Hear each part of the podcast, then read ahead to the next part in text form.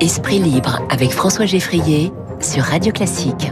Et avec le journaliste et éditorialiste Franz-Olivier Gisbert. Bonjour Franz. Bonjour François Geffrier. Bienvenue. On s'arrête d'abord avec vous sur un visage, celui de Volodymyr Zelensky, l'homme qui tient, l'homme qui fait tenir son pays avec lui euh, face à Vladimir Poutine et, cette visite hier, ces, ces heures même bah, dernière, à Washington. C'est un conte de Noël. Hein. C'est, comment imaginer que euh, David tiendrait à ce point la dragée haute à Goliath? Parce que c'est ça toute l'histoire.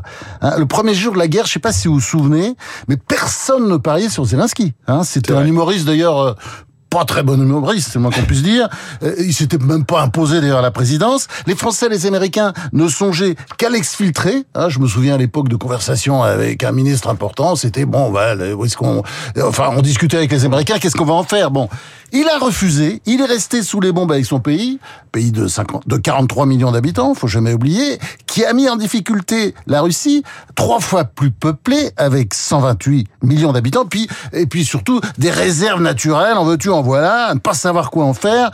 Mais un pays qui souffre évidemment sous la férule d'un d'un d'une mafia, faut dire les choses, qui pille tout pour le profit des oligarques, tous ces mafieux de Poutine, qu'il raquette évidemment à plaisir. Alors, Zelensky, il a fait mentir les augures et aujourd'hui, bah, il a son sac, son sac à Washington et il va partir évidemment avec une encore un peu plus d'aide militaire, hein, puisque les batteries de patriotes euh, que l'Amérique va livrer à l'Ukraine, ça va lui permettre de mieux se protéger euh, des frappes russes et puis d'intercepter les missiles de haute altitude avec une portée quand même de 160 km. Bon, c'est vrai que l'Ukraine a déjà des batteries d'ailleurs qu'il utilise les Hawk américains et puis les S-300 russes. Bon alors Poutine évidemment avait protesté euh, il aimerait pouvoir continuer à bombarder tranquillement les populations civiles de l'Ukraine. Vous comprenez, c'est normal. Alors juste un petit mot parce que c'est Noël, on pense à eux.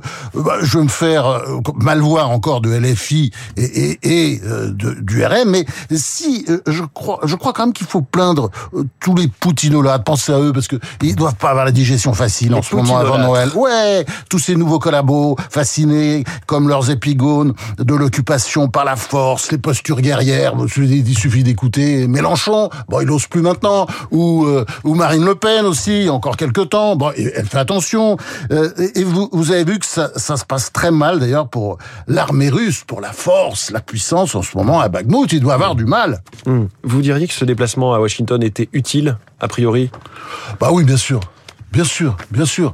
Et, et, et, c'est comment dire, euh, c'est ça la force de Zelensky, c'est-à-dire que la pression, hein, c'est-à-dire qu'ici le monde le soutient, c'est aussi parce qu'il fait pression sur tout le monde pour qu'on le soutienne. Et oui, oui, oui, y compris sur Biden. Il ne lâche pas l'affaire. C'est pas Biden qui le soutient, c'est vraiment lui qui a forcé systématiquement. Et là, évidemment, euh, c'est une opération importante pour lui. C'est clair. François-Olivier Gisbert, on, on parle d'un scénario qu'on lit dans, dans un excellent magazine le Point, sous la plume de Sophie Coignard. Et si Emmanuel Macron faisait un troisième mandat, pas en 2027, mais en 2032 je vous laisse euh, nous en Ah oui, alors le, le, scénario coignard, c'est-à-dire que, que Macron c'est une sorte de Poutine, c'est-à-dire vous savez, il y avait des règles avant euh, en Russie qui faisaient qu'on ne pouvait pas, se représenter, voilà, donc euh, de mandat de donc, suite. Voilà, il laisserait Bayrou faire le mandat suivant et puis après il reviendrait. Bon, moi franchement, j'y crois pas beaucoup.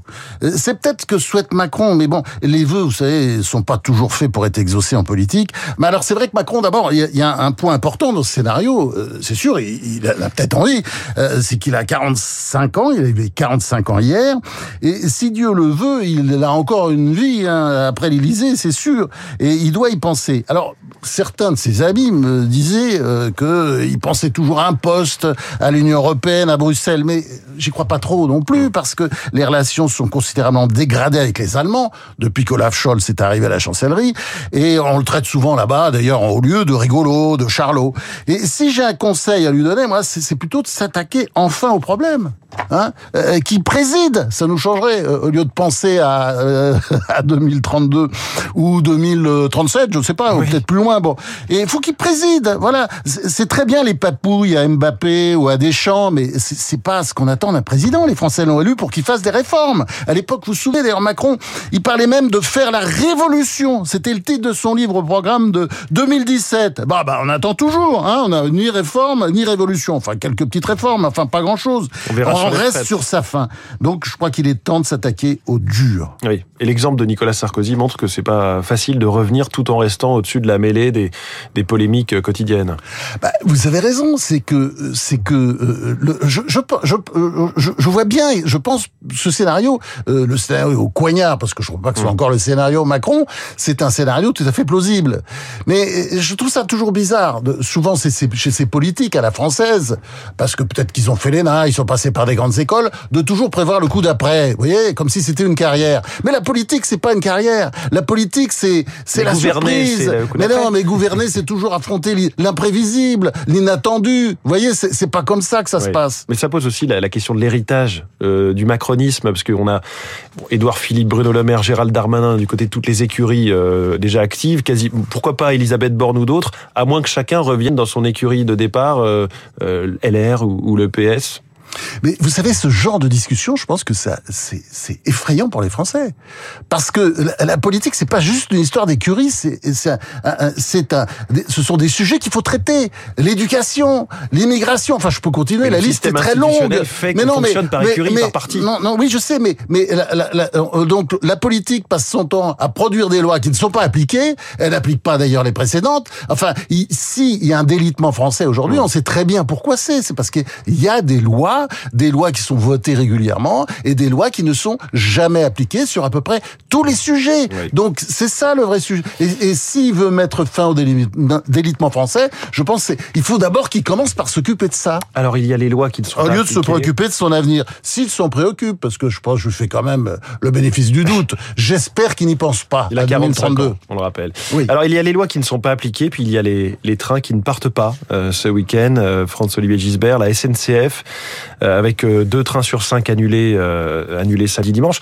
La SNCF va rembourser les billets annulés à 200% sous forme de bons d'achat. Donc, si par exemple vous aviez un aller-retour prévu dans le sud, on va dire pour un couple pour 300 euros, certes, vous n'avez pas vos vacances de Noël, mais vous avez un bon d'achat de 600 euros pour les ponts du mois de mai ou les vacances d'été. Bah oui, s'il n'y a pas de grève. S'il n'y a, pas, de grève, parce qu'en général, il y a des grèves pendant les ponts. Je sais pas si vous êtes au courant.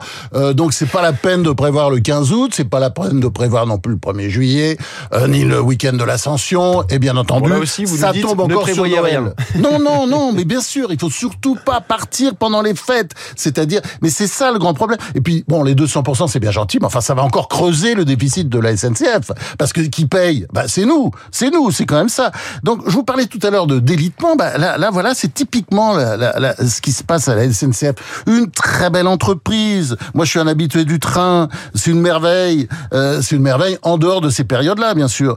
Et, et, et, c'est bien simple. Euh, aujourd'hui, on a le sentiment que le, les syndicalistes, ou dans ce cas-là, ce sont, c'est un collectif, mais enfin, il est quand même soutenu par les syndicats qui ont déposé un préavis de grève. Sinon, il y aurait pour permettre à ce collectif de faire. Voilà, voilà. C'est surprenant. Donc, des syndicats qui ne font pas grève, qui déposent un préavis pour la forme. Voilà, ils sont un peu cachés derrière la CGT, Sudrail, tout ça, parce que s'ils avaient voulu empêcher le mouvement, hmm. je pense qu'ils l'auraient empêché. Bon, bah donc, il y a, et si vous voulez, là, ce qui est affreux dans cette histoire, c'est que vous avez, bon, sous la présidence de Sarkozy, a été votée une loi permettant d'assurer le service minimum. Bon, bah, je sais pas, elle marche pas, elle est pas appliquée. Est-ce est qu'il faut pas la durcir?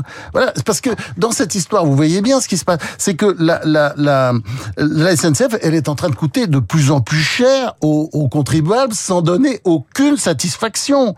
Parce que moi, moi je veux bien cette grève. Les, les gens disent, euh, on travaille le 25 décembre, on veut des primes. D'ailleurs, ils ont déjà des primes, en veux-tu Voilà la SNCF. Mais c'est normal d'ailleurs, parce que c'est un, métier difficile. Faut pas exagérer. Je pense que c'est pire d'être vendeur de crêpes euh, l'hiver que euh, contrôleur de la SNCF. Enfin bon, c'est un beau métier. Puis je veux dire, les, les ces gens-là le font bien. Mmh. Mais Aujourd'hui, je pense que si on se pose un peu qu'on regarde les choses, le 25 décembre, bah, vous avez travaillé vous tout votre vie, vous êtes journaliste, vous avez, j'imagine, vous avez travaillé la plupart des 25 décembre.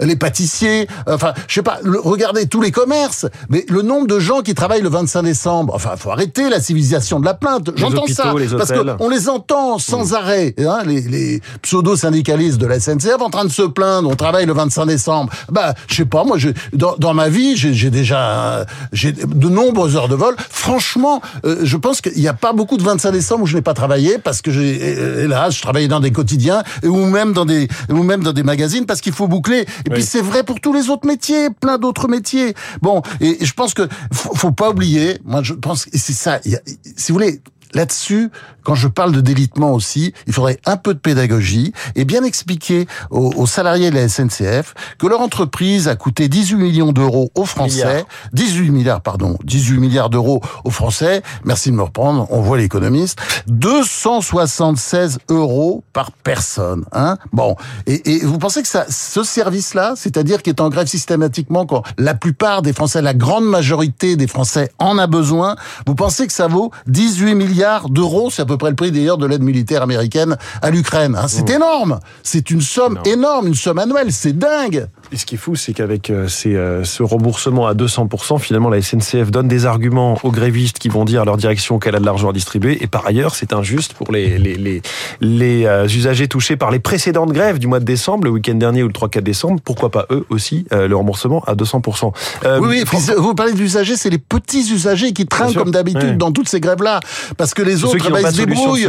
les, les, une voiture de bah, location, les autres, ils prennent des voitures de location, ils prennent des avions. Enfin, voilà, on sait comment ça se passe. Sur l'autre, euh, grande entreprise française de transport public, la petite sœur, la RATP. Euh, la maire de Paris, Anne Hidalgo, demande le report de l'ouverture à la concurrence pour le réseau de bus. Alors, c'est prévu, cette ouverture à la concurrence, 1er janvier 2025, mais elle, elle craint que ça ne perturbe les Jeux de, de Paris, euh, les Jeux Olympiques de 2024. Avant ça. Autrement dit, les JO seront un levier de grève. De toute façon, attendez, faut lui expliquer à Madame Hidalgo, si les JO ne seront pas, imagine, imaginons qu'elles ne soient pas un levier de grève, il y en aura d'autres. Ils en trouveront d'autres. Donc, on peut pas céder là-dessus. Parce que vous savez très bien que le problème de la SNCF, c'est quoi aujourd'hui? C'est le monopole. C'est un monopole. Euh, euh, euh, je suis désolé, Air France qui fonctionne différemment, il n'y a pas la même pression. Il y a des grèves aussi, c'est normal. C'est normal qu'il y ait des, des grèves dans les entreprises. Mais quand même, pas systématiquement le jour de Noël pour la quatorzième année consécutive. Enfin, c'est complètement dingue. On peut plus accepter ça. Vous mm. savez, la situation aujourd'hui, ça me rappelle un peu celle de la, Grande-Bretagne sous James Callaghan, euh, chancelier, euh, pardon, premier ministre euh, travailliste. J'allais souvent en Grande-Bretagne à l'époque que je trouvais pour le Nouvel Observateur. Et je me souviens, j'allais là, c'était tout le temps en grève. Il y avait des grèves de ceci, des grèves de cela. Bon, bah, ils ont eu Thatcher. Là, là maintenant, on n'attend plus que, que Thatcher pour régler les problèmes. Et je veux dire simplement une chose à Madame Hidalgo. je pense qu'il faut faire, il faut en finir avec les, les, monopoles. Il faut faire de la concurrence, puis un peu de ce qu'on appelle dans les entreprises, qui est très utile. Vous savez, le benchmarking, c'est-à-dire on compare. Moi, je veux dire juste un petit truc. Mmh. Voilà, et ça, bon, qu'elle réfléchisse un peu la prochaine fois avant de dire des choses comme ça. Euh, il y a à Paris, par exemple, vous savez, deux fois et demi plus de fonctionnaires qu'à Londres, soit un fonctionnaire pour 44 habitants à Paris et un fonctionnaire pour 109 habitants dans le Grand Londres. Est-ce que Londres est plus propre ou pas Non, je, je pose la question. Euh, L'Italie, qui a la réputation toujours d'être mal gérée, euh, bah, Rome, en tout cas, moi j'y vais de temps en temps, c'est une belle ville, superbe, propre. Bon, il y a pourtant 2,2 fois moins d'employés municipaux à Rome qu'à Paris, et puis apparemment ça marche mieux. Bon, puis, puis apparemment, enfin en France aussi, on sait très bien, enfin à Paris notamment, qu'il y a une grosse dette, hein, aussi, parce qu'il n'y a pas que l'État qui est endetté ou le SNCF. La dette à Paris, c'est 7 milliards, 750 millions, euh, 3800 euros par habitant. Et voilà. Il nous reste euh, une minute trente pour parler d'un sujet qui vous tient à cœur aussi, le sort du Haut-Karabakh, cette région que se disputent l'Arménie et l'Azerbaïdjan. Une guerre il y a deux ans et à nouveau des tensions euh, très fortes sur une route que bloque l'Azerbaïdjan vers l'Arménie. Alors une pensée évidemment pour les Iraniens et pour les talibans, mais je pense que c'est, on peut dire qu'une ignominie est en train de se perpétrer dans ce petit bout de territoire de l'Artsakh ou du Haut-Karabakh. C'est une enclave euh, chrétienne et démocrate parce que c'est c'est démocratique l'Arménie dans l'Azerbaïdjan qui est lui musulman sunnite. Bon, la dictature de l'Azerbaïdjan a décidé d'asphyxier les 120 000 habitants arméniens de ce petit territoire. Qu'est-ce qu'elle a fait? Ben, Elle a coupé la route qui la relie donc euh, à, sa mère patrie, l'Arménie. Donc plus rien ne peut passer, ni nourriture, ni médicaments, rien. Les Azéris ont décrété un blocus pour que les Arméniens du Haut-Karabakh meurent à petit feu avant de s'attaquer au plus gros morceau, l'Arménie en tant que telle. Euh, L'Arménie qui est entre, ça fait entre 2 et 3 millions d'habitants. Écrasons l'infâme. Euh, voilà, ça c'était la grande phrase de Voltaire, qui était l'ennemi de l'intolérance religieuse, et il finissait toujours comme ça ses lettres, écrasons l'infâme. Bah, c'est l'infâme qui est en train de nous écraser. Bon, il est vrai que les, journalistes et les politiciens sont souvent achetés par l'Azerbaïdjan, euh, ou, comme par le Qatar d'ailleurs. Il suffit de les écouter, hein. on, on, comprend très bien qui les paye. Hein. Ça, c'est vrai que c'est le cas. Et je voudrais juste terminer par ce, ce magnifique euh, texte de William Saroyan, un grand écrivain américano-arménien. Mon nom est Aram, cercueil de nouvelles. Écoutez ça. Allez-y, détruisez l'Arménie. Voyez si vous pouvez le faire. Envoyez-la dans le désert, laissez-les sans pain ni eau, brûlez leurs maisons et leurs églises.